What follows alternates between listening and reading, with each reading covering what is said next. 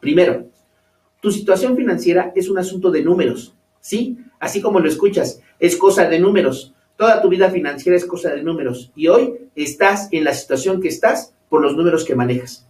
Y estos te resultan en el nivel de vida que te puedes dar. Si tú quisieras bajar tu nivel de vida, donde tienes que ajustar es en tus números. Si tú quisieras subir tu nivel de vida, sí, también. Es en los números donde debes trabajar. Segundo concepto. Si no lo has descubierto por tu cuenta, es hora de que te lo diga. Por eso estás aquí. Tú eres la única persona responsable de tu situación económica. No hay más. Nos podemos pasar la vida intentando culpar al tiempo, a la vida, al pasado, al presente y al futuro. Es más, al gobierno, a tus padres, a tus maestros y a tu jefe también si quieres. Eso no funcionará. Al final, de todos modos, llegaremos a ti, como el que está al mando de tus finanzas. No eres culpable, eres responsable. Desde el primer peso, dólar, euro que cayó en tus manos y que fue o es de tu propiedad.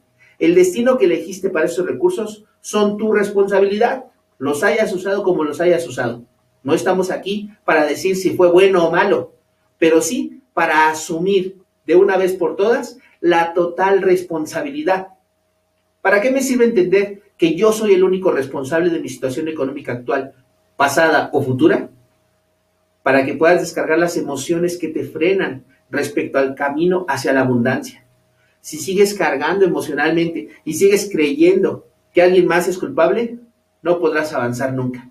El peso que se perdió, el peso que se ganó, se perdió o se ganó porque tú tomaste esa decisión. No hay más. El caso está cerrado.